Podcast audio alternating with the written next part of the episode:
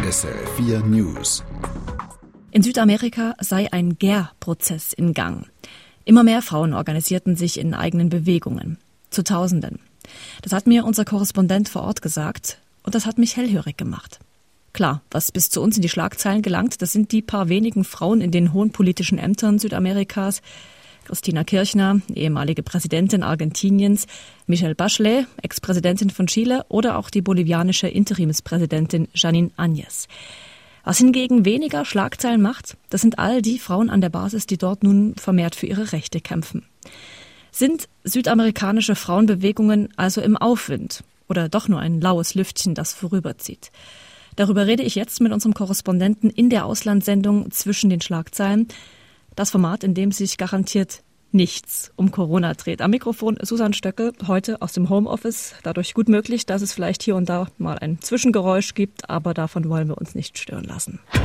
SRF 4 News zwischen den Schlagzeilen. Ulrich Achermann, wir schauen gleich in einzelne südamerikanische Staaten und nehmen da den Puls bei den Frauenbewegungen und starten möchte ich in Kolumbien. Da wurde jetzt in der zweitgrößten Stadt Medellin recht frisch vor einigen Monaten eine Frau zur Stadträtin gewählt. Dora Saldriaca von der Frauenbewegung Estamos Listas, zu Deutsch, wir sind bereit.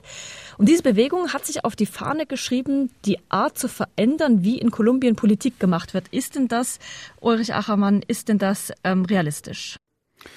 Ich glaube, das muss sich erst noch zeigen, und zwar, Frau Saldariaga mehr oder weniger als Einzelkämpferin im Parlament von Medellin sitzt. Sie ist eines äh, von insgesamt 21 Mitgliedern und wird natürlich auf Unterstützung aus anderen politischen Lagern äh, angewiesen sein, wenn sie denn äh, tatsächlich etwas verändern will. Auf der anderen Seite ist Medellin seit dem Ende der großen politischen Gewalttätigkeit und der Aktivitäten der Drogenkartelle auch ein sehr erfolgreiches, ambitioniertes Soziallabor und äh, ich kann mir vorstellen, als Stadt sicher auch offen für neue Ideen. Diese Frauenbewegung, die macht ja äh, eben recht auf sich aufmerksam. Da hört man einiges von ihr ähm, und von den Politikerinnen, die da engagiert sind. Aber interessant ist ja, in ganz Kolumbien hat die Zahl der Frauen in politischen Ämtern und Gremien offenbar abgenommen. Also ich habe da irgendwie eine Quelle gefunden, da heißt es, es gibt aktuell in den über 1000 Rathäusern nur 130 Bürgermeisterinnen. Wie erklärt sie sich denn das? Ich denke, dass das äh, mit den bestehenden Machtstrukturen in Kolumbien zu tun hat. Es gibt Landesfürsten und Familienclans, die ganze Gegenden kontrollieren und sich jeweils äh, mit Stimmenkauf und Geldverteilen an der Macht halten. Und es kann dann eben auch sehr, sehr schnell sehr gefährlich werden für Kandidaten äh, oder Kandidatinnen aus der alternativen oder linken Ecke. Also letztes Jahr wurden zum Beispiel um die 500 Aktivistinnen umgebracht, die basisdemokratisch unterwegs waren, also von unten her etwas aufzubauen versuchten.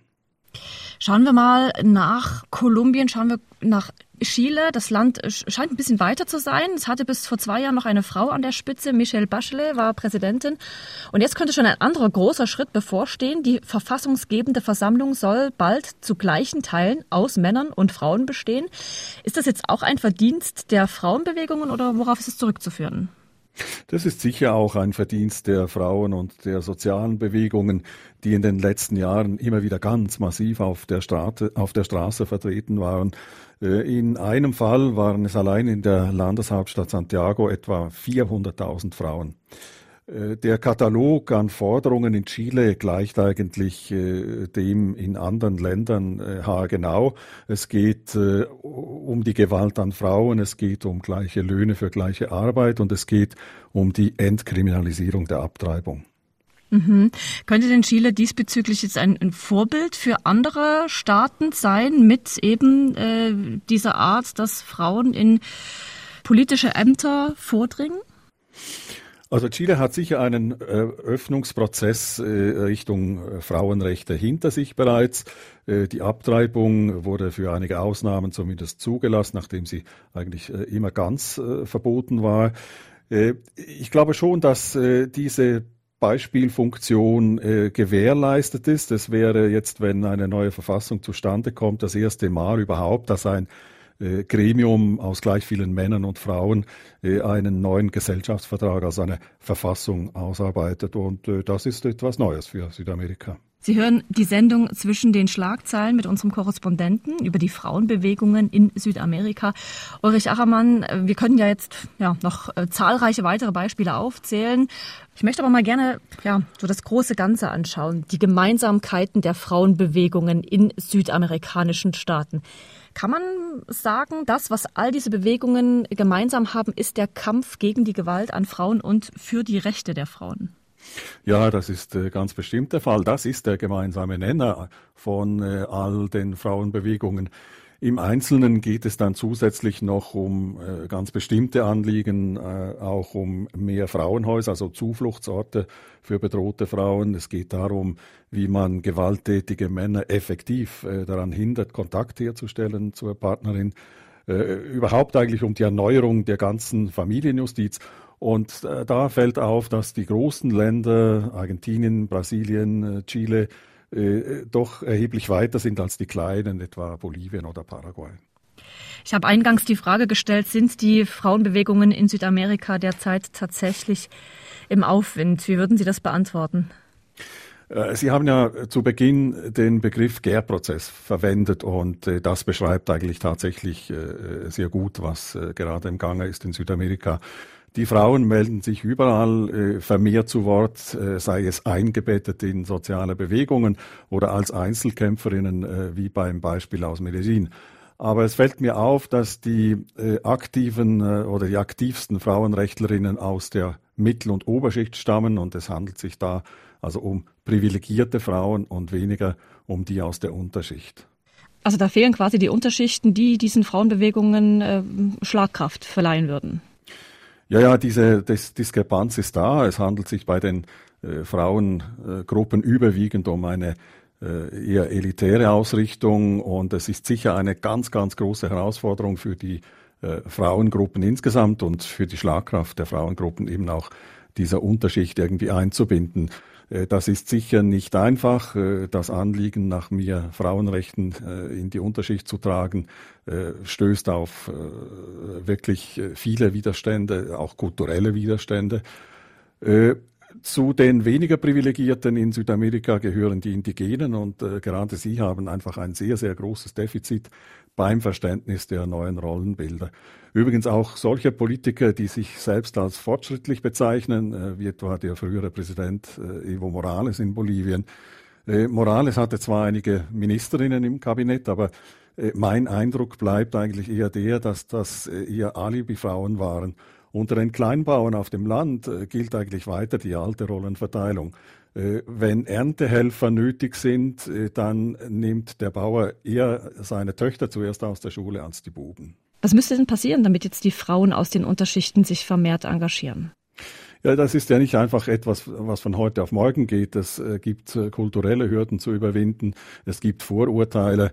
Es gibt gerade bei den Indigenen eine äh, Gewohnheit an die überlieferten Rollenbilder. Das setzt natürlich voraus, dass man äh, äh, sich dessen erstens bewusst ist und zweitens eine Strategie entwickelt, äh, die dann parallel äh, zu allen Anstrengungen äh, auf dem Gebiet der Frauenrechte eben einsetzen müssten. Jetzt haben wir vorhin an den Beispielen Kolumbien und Chile über die politische Rolle der Frauen und Frauenbewegungen äh, geredet. Und da gibt es eben durchaus einige Beispiele, aber das sind halt so vereinzelte. Würden Sie denn sagen, dass die Frauenbewegungen in Südamerika jetzt in der Tat eine wichtige politische Rolle spielen? Ich würde sagen, sie äh, spielen zunehmend eine wichtigere Rolle. Äh, in einigen Ländern, äh, Argentinien, Brasilien und Chile, äh, hat es Staatspräsidentinnen gegeben. Bolivien hat gerade eine Übergangspräsidentin.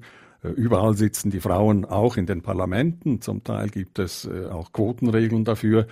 Aber genauso wichtig ist, dass der Druck von unten, also von den Frauen und den sozialen Bewegungen auf die Politik, auf die Macht erhalten bleibt.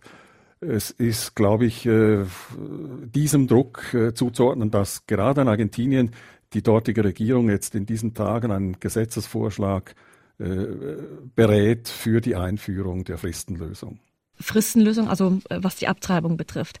Ulrich Achermann, was müsste denn geschehen, dass Frauen tatsächlich zu einer stärkeren politischen Kraft werden, die auch gehört wird?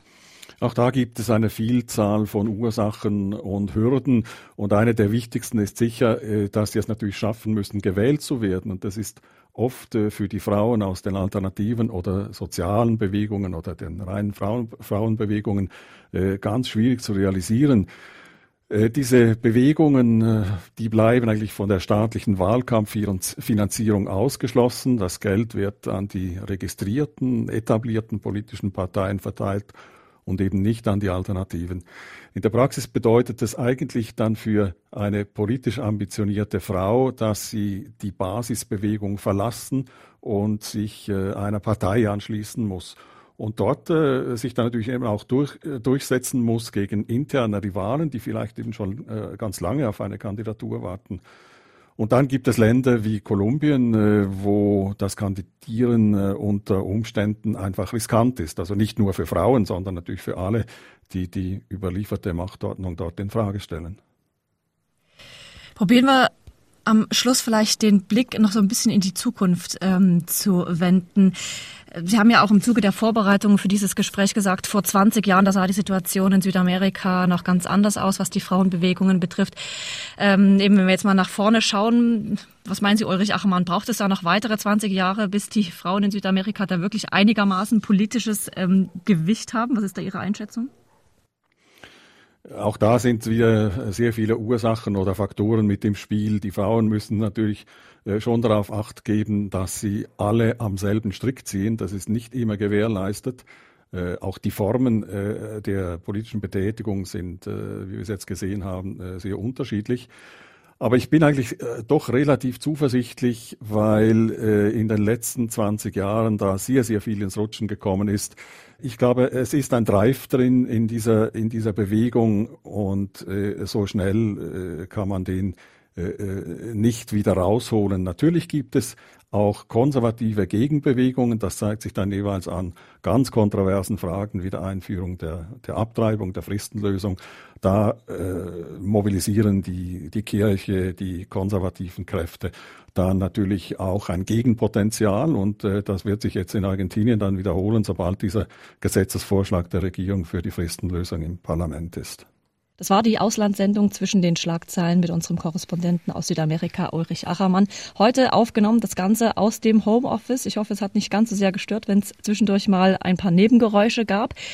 Und dort, wo Sie diesen Podcast gefunden haben, da finden Sie auch all unsere anderen Sendungen, zum Beispiel über Bhutan, das einzige CO2-negative Land der Welt. Wie das geht, auch das beantworten wir hier in dieser Rubrik. Am Mikrofon verabschiedet sich Susanne Stöckel.